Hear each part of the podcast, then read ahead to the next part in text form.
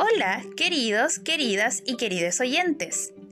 El día de hoy, en este nuevo episodio de Cuentos para escuchar en cuarentena, leeré uno de los relatos insignes de quien es considerado el escritor de cuentos infantiles por antonomasia. Tan así que en su país natal podemos encontrar una estatua que conmemora a esta soñadora princesa.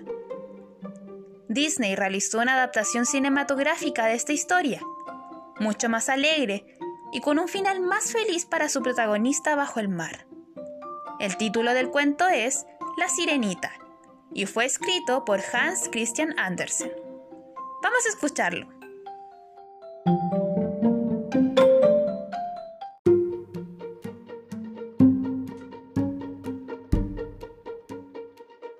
La Sirenita. En el fondo del más azul de los océanos había un palacio maravilloso en el que vivía el rey del mar, un tritón viejo y sabio que tenía una abundante barba blanca. Moraba en esta espléndida mansión hecha de coral multicolor y de pechinas preciosas, junto a sus hijas, cinco bellísimas sirenas. La más joven de ellas era la sirenita, quien además de ser la más bella, poseía una voz maravillosa. Cuando cantaba, acompañándose con el arpa, acudían los peces de todas partes para escucharla. Las ostras abrían mostrando sus perlas y las medusas dejaban de flotar al oírla. La pequeña sirena casi siempre estaba cantando y cada vez que lo hacía levantaba la vista, buscando la débil luz del sol que a duras penas se filtraba a través de las aguas profundas. Oh, cuánto me gustaría salir a la superficie para ver por fin el cielo que todos dicen que es tan bonito, escuchar la voz de los hombres y oler el perfume de las flores. Todavía eres demasiado joven, respondió su abuela. Dentro de unos años, cuando tengas 15, el rey te dará permiso para salir a la superficie, igual que a tus hermanas. La sirenita soñaba con el mundo de los hombres, que conocía a través de los relatos de sus hermanas, a quienes interrogaba durante horas, para satisfacer su inagotable curiosidad cada vez que volvían de la superficie. Durante ese tiempo, mientras esperaba salir a la superficie para conocer el universo ignorado, se ocupaba de su maravilloso jardín adornado con flores marítimas.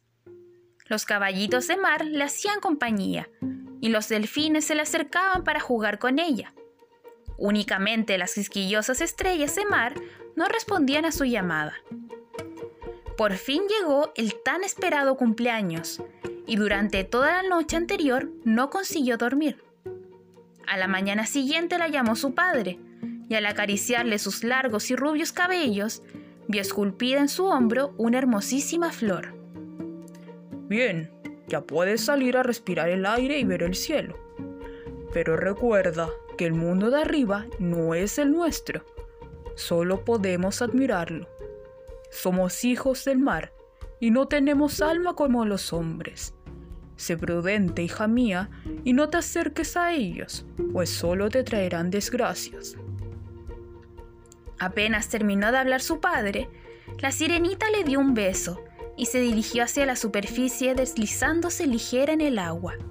Se sentía tan veloz que ni siquiera los peces conseguían alcanzarla. De repente emergió del agua. ¡Qué fascinante! Por primera vez veía el cielo azul y las estrellas que centellaban al anochecer. El sol, que ya se había puesto en el horizonte, había dejado sobre las olas un reflejo dorado que se iba diluyendo lentamente. Las gaviotas revoloteaban por encima de la sirenita y dejaban oír sus alegres graznidos de bienvenida. ¡Qué hermoso es todo! exclamó feliz dando palmadas. Pero su asombro y admiración aumentaron todavía más cuando una nave se fue acercando despacio al escollo donde estaba la sirenita. Los marinos echaron el ancla y la nave, así amarrada, se balanceó sobre la superficie del mar en calma. La sirenita escuchaba sus voces y comentarios. ¿Cómo me gustaría hablar con ellos? pensó. Pero al decirlo, miró la larga cola de pez cimbriante que tenía en lugar de piernas y sintió una gran congoja. Jamás seré como ellos, se dijo. A bordo parecía que todos estaban poseídos por una extraña animación. Y al cabo de poco, la noche se llenó de vítores. ¡Viva nuestro capitán! ¡Vivan sus 20 años! La pequeña sirena, atónita y extasiada, descubrió mientras tanto al joven al que iba dirigido todo aquel alborozo. Alto, moreno, de porte real, sonreía feliz. La sirenita no podía dejar de mirarlo, y una extraña sensación de alegría y al mismo tiempo de sufrimiento que nunca había sentido con anterioridad le oprimió el corazón. La fiesta seguía a bordo, pero el mar se encrespaba cada vez más. La sirenita se dio cuenta enseguida del peligro que corrían aquellos hombres. Un viento helado y repentino agitó las olas, el cielo encapotado de negro se desgarró con relámpagos amenazantes, y una terrible borrasca sorprendió a la nave desprevenida. ¡Cuidado! ¡El mar! La sirenita gritó y gritó, pero fue en vano. Sus gritos, silenciados por el rumor del viento, no fueron oídos, y las olas cada vez más altas sacudieron con fuerza la nave. Después, bajo los gritos desesperados de los marineros, la arboladura y las velas abatieron sobre cubierta, y el barco se hundió con un siniestro fragor. La sirenita, que momentos antes había visto cómo el joven capitán caía al mar, se puso a nadar para socorrerlo. Lo buscó inútilmente durante mucho rato, entre las olas gigantescas. Casi había renunciado cuando de improviso, milagrosamente, lo vio sobre la cresta blanca de una ola cercana y de golpe lo tuvo entre sus brazos. El joven estaba inconsciente, mientras la sirenita, nadando con todas sus fuerzas, lo sostenía para rescatarlo de una muerte segura. Lo sostuvo hasta que la tempestad amainó. Al alba, que despuntaba sobre un mar todavía lívido, la sirenita se sentía feliz al acercarse a tierra y poder depositar el cuerpo del joven sobre la arena de la playa. Como no podía andar, permaneció mucho tiempo a su lado con la cola lamiendo el agua, frotando las manos del joven y dándole calor con su cuerpo, hasta que un murmullo de voces que se aproximaban la obligaron a buscar refugio en el agua. ¡Corran, corran! gritaba una dama de forma atolondrada. ¡Hay un hombre en la playa! ¡Está vivo! pobrecito. Ha sido la tormenta. Llevémoslos al castillo. No, no, es mejor pedir ayuda. La primera cosa que vio el joven al recobrar el conocimiento fue el hermoso semblante de la más joven de las damas. Gracias por haberme salvado, le susurró a la bella desconocida. La sirenita Vio desde el agua que el hombre al que había salvado se dirigía hacia el castillo, ignorante de que había sido ella, y no la otra, quien lo había rescatado. Pausadamente nadó hacia el mar abierto. Sabía que en aquella playa, detrás de ella, había dejado algo de lo que nunca habría querido separarse. ¡Oh! Qué maravillosas habían sido las horas transcurridas durante la tormenta, sosteniendo al joven entre sus brazos. Cuando llegó a su casa, la sirenita empezó su relato, pero de pronto sintió un nudo en la garganta y echándose a llorar, fue a refugiarse en su habitación. Días y más días permaneció encerrada sin querer ver a nadie, rehusándose incluso hasta los alimentos. Sabía que su amor por el joven capitán era un amor sin esperanza, porque ella nunca podría casarse con un hombre. Solo la hechicera de los abismos podía socorrerla. Pero, ¿a qué precio? A pesar de todo, decidió contarle sus anhelos. Por consiguiente, quieres deshacerte de tu cola de pez. Y supongo que querrás dos piernas. Mmm, de acuerdo pero deberás sufrir atrozmente. Y cada vez que pongas los pies en el suelo sentirás un terrible dolor. No me importa, respondió la sirenita con lágrimas en los ojos. a condición de que pueda volver con él. No he terminado todavía, querida, dijo la vieja. Deberás darme tu hermosa voz y te quedarás muda para siempre. Pero recuerda, si el hombre que amas se casa con otra, cuerpo desaparecerá en el agua como la espuma de una ola. Acepto, dijo por último la sirenita, y sin dudar un instante le pidió el frasco que contenía la poción prodigiosa. Se dirigió a la playa y en las proximidades de su mansión emergió a la superficie, se arrastró a duras penas por la orilla y bebió la pócima de la hechicera. Inmediatamente, un fuerte dolor le hizo perder el conocimiento, y cuando volvió en sí, vio a su lado, como entre brumas, aquel semblante tan querido sonriéndole. Allí la había encontrado el capitán, y recordando que también él fue una vez náufrago, había cubierto tiernamente con su capa aquel cuerpo que el mar había traído. No temas, le dijo de repente. Estás a salvo. ¿De dónde vienes? Pero la sirenita, a la que la hechicera dejó muda, no pudo responderle. Te llevaré al castillo y te curaré. Durante los días siguientes empezó una nueva vida para la sirenita. Llevaba maravillosos vestidos y acompañaba al capitán, que había sido coronado príncipe de aquellas tierras, en sus paseos.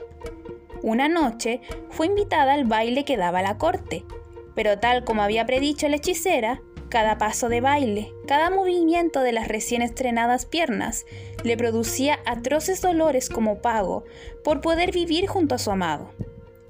Aunque no pudiese responder con palabras a las atenciones del príncipe, éste le tenía afecto y la colmaba de gentilezas.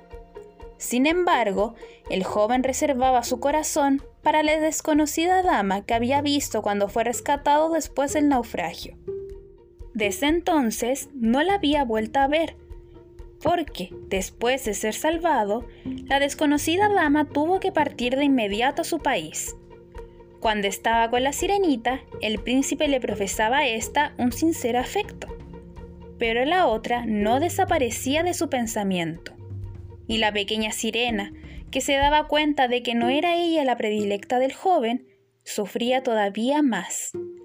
Por las noches, la sirenita dejaba escondidas el castillo para ir a llorar junto a la playa. Pero el destino le reservaba otra sorpresa. Un día, desde lo alto del torreón del castillo, fue avistada una gran nave que se acercaba al puerto, y el príncipe decidió ir a recibirla acompañado de la sirenita. La desconocida, que el príncipe llevaba en su corazón, bajó del barco, y al verla, el joven corrió feliz a su encuentro. La sirenita, petrificada, sintió un agudo dolor en el pecho.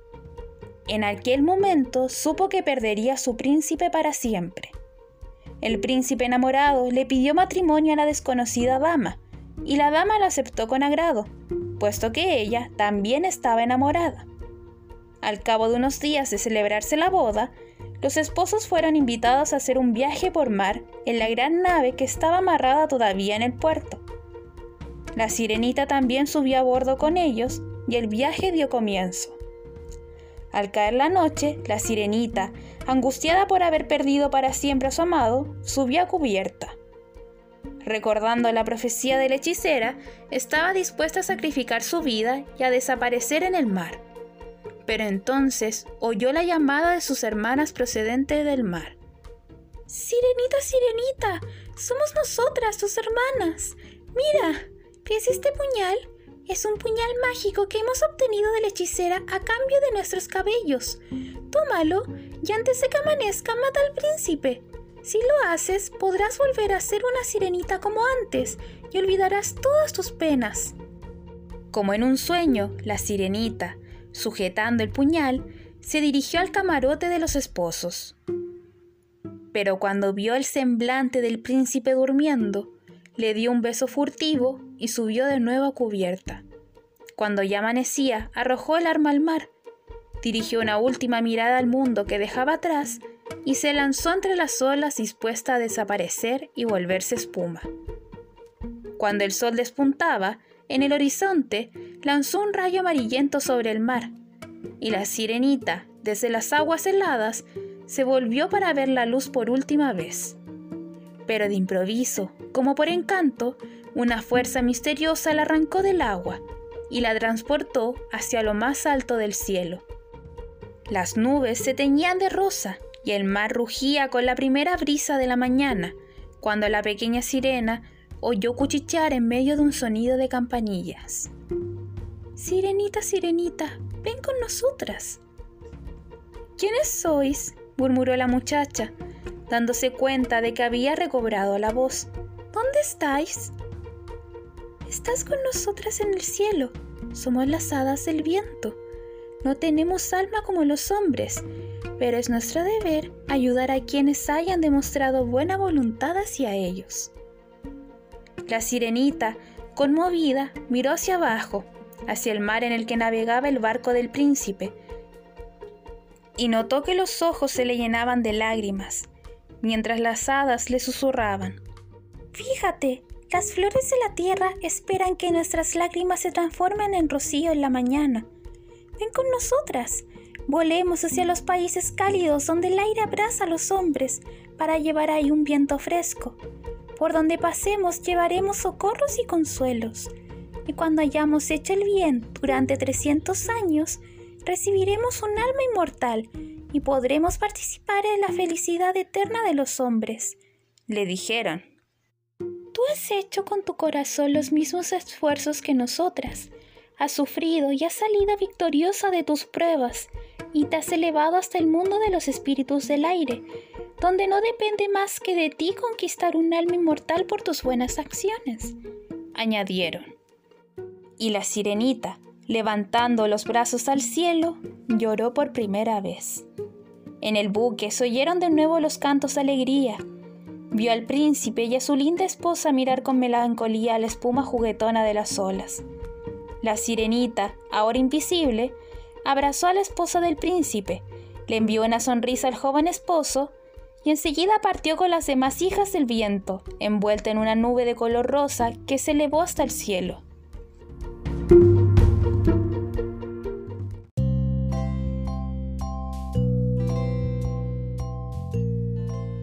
Y Colorín colorado, este cuento se ha acabado.